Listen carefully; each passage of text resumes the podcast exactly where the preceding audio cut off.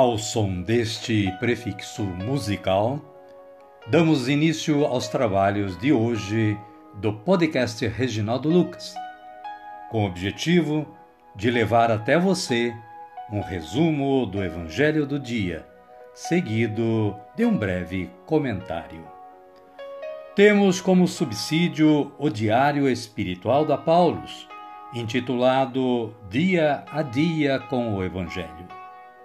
Pretendemos com isso despertar o interesse dos ouvintes a uma leitura mais aprofundada da Palavra de Deus. Caríssima, caríssimo, bom dia, boa tarde ou quem sabe uma boa noite para você.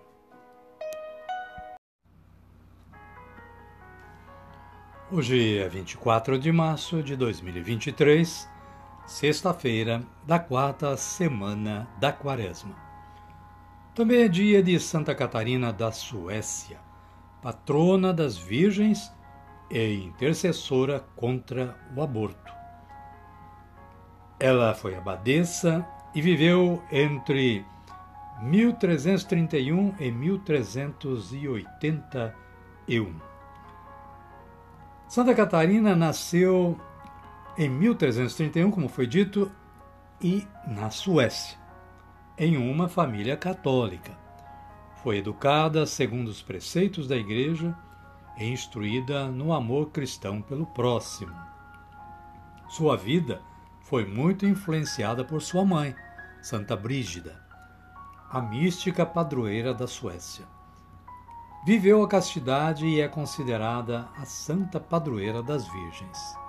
Santa Catarina da Suécia, rogai por nós. Amiga, amigo, não é demais alertar que aqui está apenas uma introdução. Se você desejar saber mais da história desta santa, acesse o site da Canção Nova e leia mais. A liturgia de hoje, a liturgia da palavra de hoje nos traz as seguintes leituras. O livro da sabedoria, no capítulo 2, versículos 1a e 12 a 22. Fala do, do discurso dos maus. Nos versículos 1a e 12, podemos ler: Dizem entre si os ímpios, em seus falsos raciocínios Armemos ciladas ao justo, porque sua presença nos incomoda.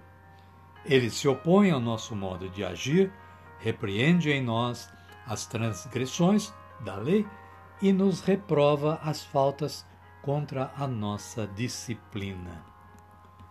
O salmo responsorial é o de número 33. E em algumas outras Bíblias, 34. Os versículos são 17 e 18, 19 e 20, 21 e 23. Com a antífona do coração atribulado está perto o Senhor.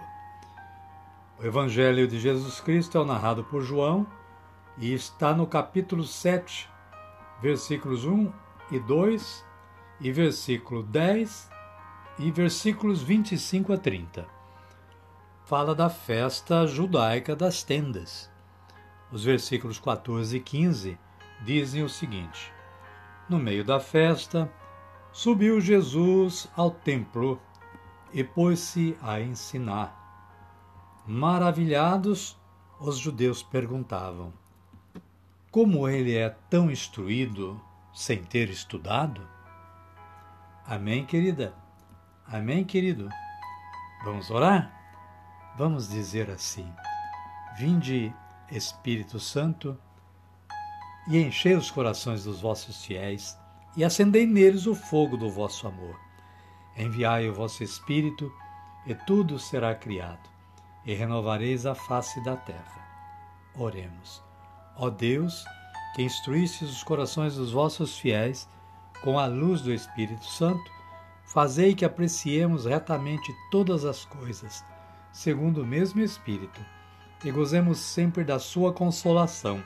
por Cristo Senhor nosso. Amém. Agora sim, agora estamos preparados para acolher o Santo Evangelho depois de ouvirmos este cântico de aclamação.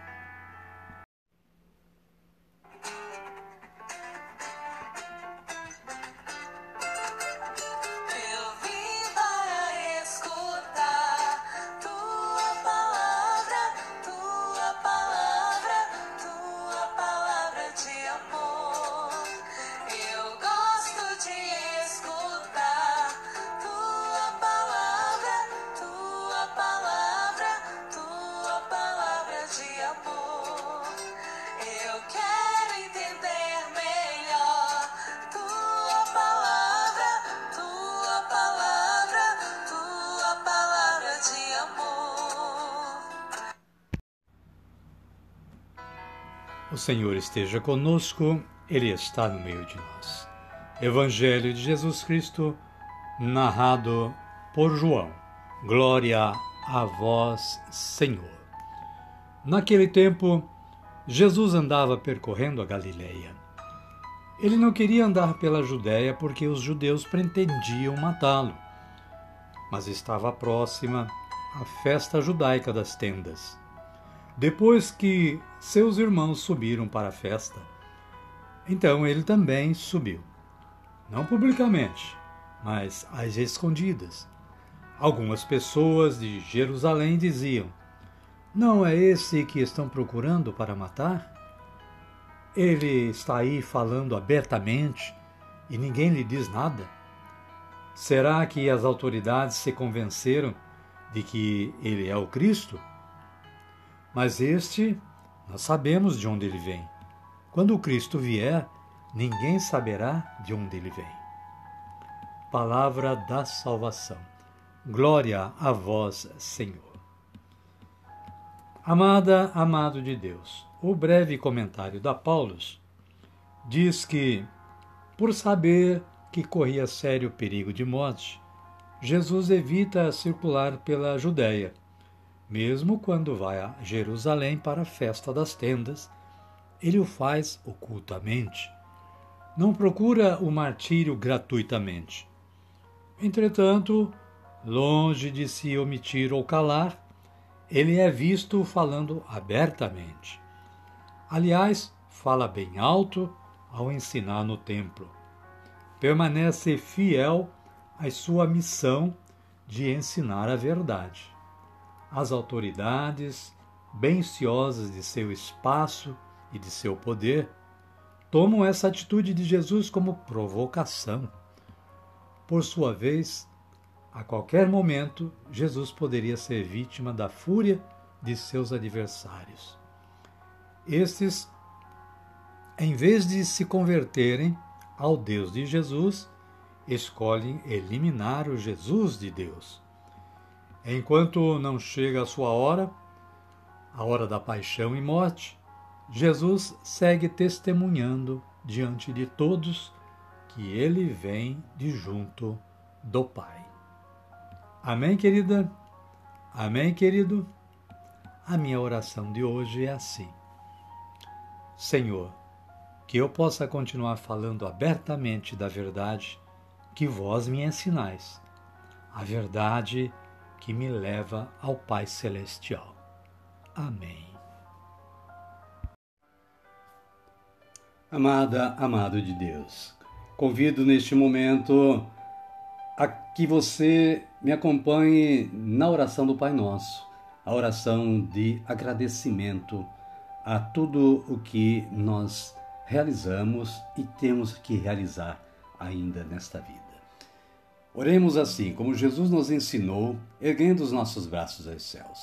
Pai nosso que estais nos céus, santificado seja o vosso nome. Venha a nós o vosso reino, seja feita a vossa vontade, assim na terra como no céu. O pão nosso de cada dia nos dai hoje. Perdoai-nos as nossas ofensas, assim como nós perdoamos a quem nos tem ofendido. E não nos deixeis cair em tentação, mas livrai-nos do mal. Amém. E assim estamos chegando ao final do nosso trabalho de hoje.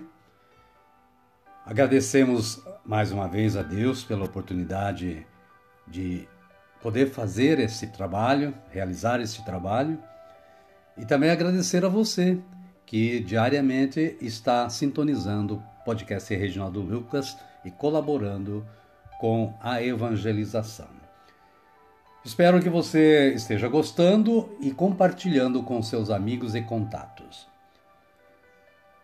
Amanhã estaremos de volta com um novo episódio, um novo evangelho, um novo comentário e esperamos continuar contando com a sua colaboração.